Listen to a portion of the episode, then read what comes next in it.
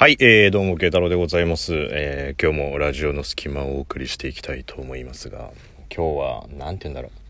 う。愚痴？愚痴じゃねえな。愚痴、愚痴じゃねえけど、なんだかなーって、ほーら見たことかっていう話と、えっ、と、なんだろう、えーち、えー告知、告知じゃねえな。別に何かやるわけじゃねえか。えっと、注意喚起みたいな、そんな話をちょっとしていこうかなと思うんですけど、もともとね、この話、えっと、数日前に、あの、週末ぐらいかな、に話そうかと思ったんですけど、まあ、ちょうど、あの、電波青年の、えー、下りのお話も、ちょっとまあ連続でね、させていただいた方がいいのかなと思ってたんで、ちょっと後出しにしようと思ってたこともあり、まあニュースでもうすでに見た人もいるかもしれないんですけど、まあちょっとそれについて今日は触れていきたいなというね、ことなんですけど。まあ、まず、あのー一つは、えっと、まあこれ、今回珍しく両方ともちょっとディズニー関係の話なんですけど、あの、これ東京ディズニーリゾートで電子マネーが使えるようになったよっていうやつですね、これ。まあ、えっと、交通系電子マネーと、確かクイックペイとか ID とか、なんかそこら辺が使えるんですよね。楽天 Edy かなんか使えなかったと思うんですけど。で、まあ使えるようになりましたと。でさ、これもうね、もうどん、もうね、10年以上前に、その当時さ、まあ当時私働いてたっていうのもまあ以前話したことありますけど、ところでその働いてる人間で、そのなんかこう、いろんなアイデアを出し合おうみたいな企画があったんですよ、こう、社内で。で、これ、まあ当時学生でしたから、僕とそのすげえ仲良かった友達とか二人でね、この企画出したんですよ。まあ、当時は電子マネーというのがなかったんで、まあ、プリペイドカード的なやつ、だチャージをしたりとか、まあ、いくら分のプリペイドカードっていうのを買ったりとかね、することによって、こう、キャッシュレスなパークで遊べるじゃないっていうのをやったんだけど、結構ね、鼻で笑われたんです、その時に。で、一応、その、ただただキャッシュレスにすればいいってところじゃなくて、まずポイントなのは、こう、ディズニーの、まあ、ディズニーランドとかね、ディズニーリゾートでしか使えないっていう風にしとくわけですよ。で、例えば入り口とかでさ、5000円チャージしたとするでしょ。で、5000円チャージしたとして、で、買い物自体が実際3000円ぐらいで済んだとするじゃん、例えば。ね。例えば3000円ぐらいで済んだ時に、まあ、ディズニーランドなんてさ、まあ、マニアとか年パス持ってる方別だけど、一般的に遠方から来てる人なんてさ、そんな1年に1回も来れりゃいいところなわけだし、そこで、千何本のプリペイドカードが残ってたとしたら、いや、使っちゃおうって言ってさ、これ、お土産買ったりとかするじゃん。で、お土産買ったりとかするから、ってことは、お財布の中に例えば1500円残ってたら、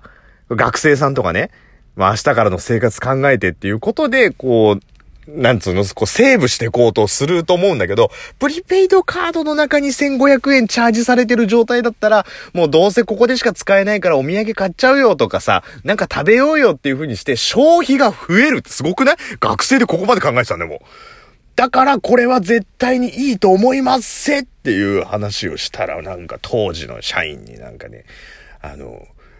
ディズニーランドっていうのはお金のこう受け渡しとかもちゃんと人と人との関わりを持ってやるから温かみがあるから、そんなこうデジタルなやりとりにしたら人間味がなくなるわ、つって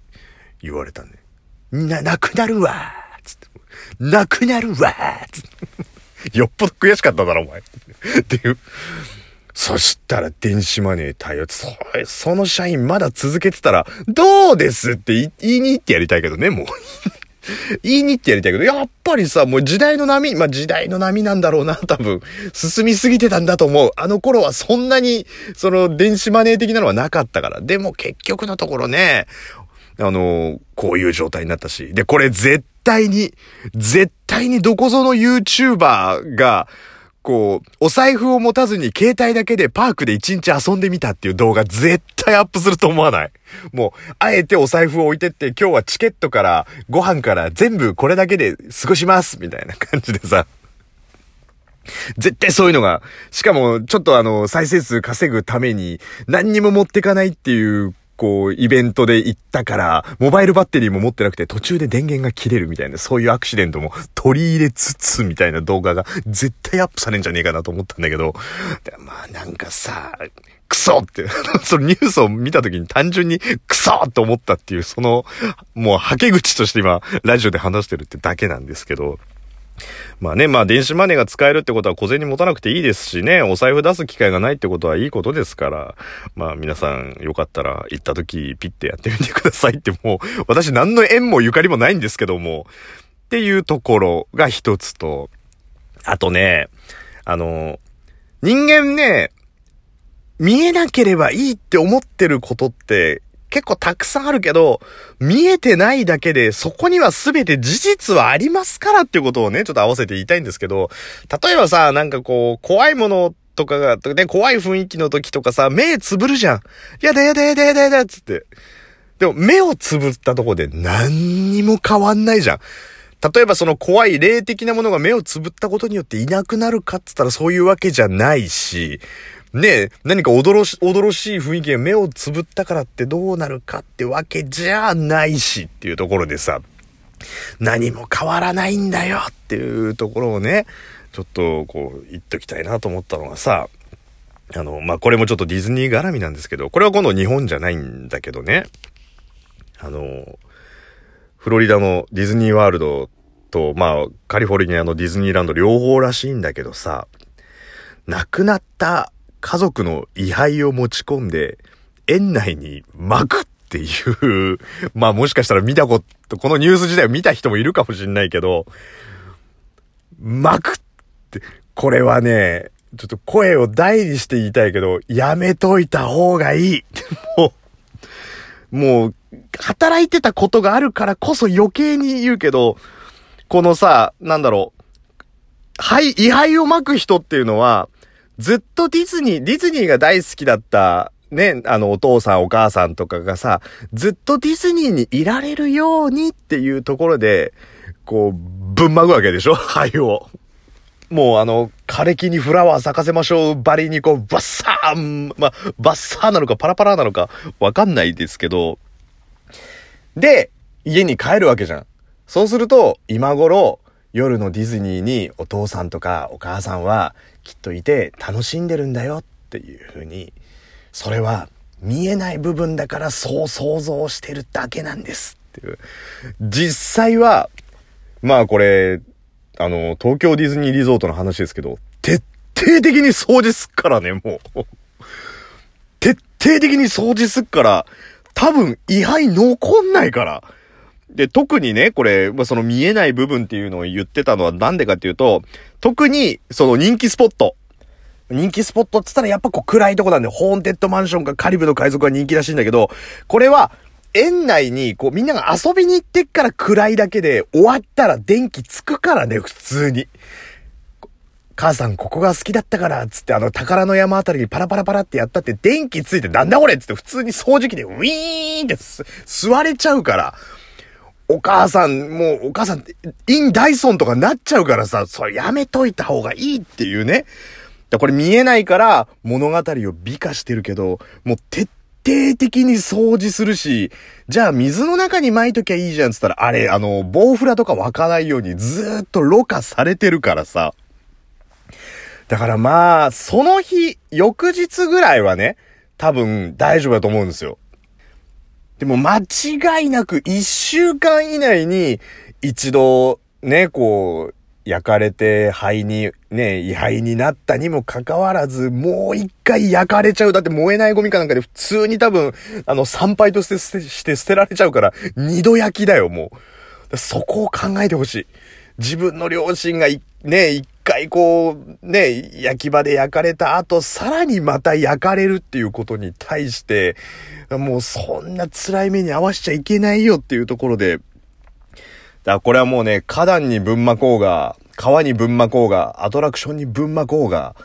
もう絶対掃除されるから。絶対インダイソン。ダイソンは使ってなかったような気もするけど、もうそういう感じで、もう徹底的にクリーンな状態になっちゃうから、もうお母さんたちは夢の王国で幸せにやってるだろうねって思ってる君たちだけで、実際もしね、位牌に意志があるとしたら、もう数日でどっちかっつったらもうあの、トイストーリー3の最後あの、溶鉱炉に入ってくウッディたちみたいな状態に、かっこハイバージョンみたいな感じでなっちゃうから、だからまあ、万が一ね、万が一、その、お友達、ご両親、兄弟とかで亡くなったらディズニーに灰をぶん巻いてくれっていうやつがいたら、やめた方がいい。だったらたまに位牌を持ってってディズニーランドに遊びに行った方がよっぽどその人のためになるから、もう灰を巻くのだけはやめた方がいいっていうのも、このニュースを見ても切に思ったっていうね。しかもまあこれ、あの、灰を巻くこと自体は、あの、劣気とした軽犯罪になるらしいってことでね。灰を巻く、えー、灰を巻かれた本人は焼却炉に行く、えー、巻いた側も、えー、罰せられるって言っても何もいいことないから。だからさ、こう、見えないところっていうのは、ね、こう、いいように解釈しちゃうけど、実際見えるようになった時っていうのは、想像した通りにならないからっていうところでね。だからぜひ、あのみんな見えてないところもちゃんと想像して立ち回っていただきたいっていうね。位牌をぶんまくだけではなく、こう、イチャイチャするでもおなじみの、ホーンテッドマンションね。なんとかさん、あの、僕と、僕と、チ、チ、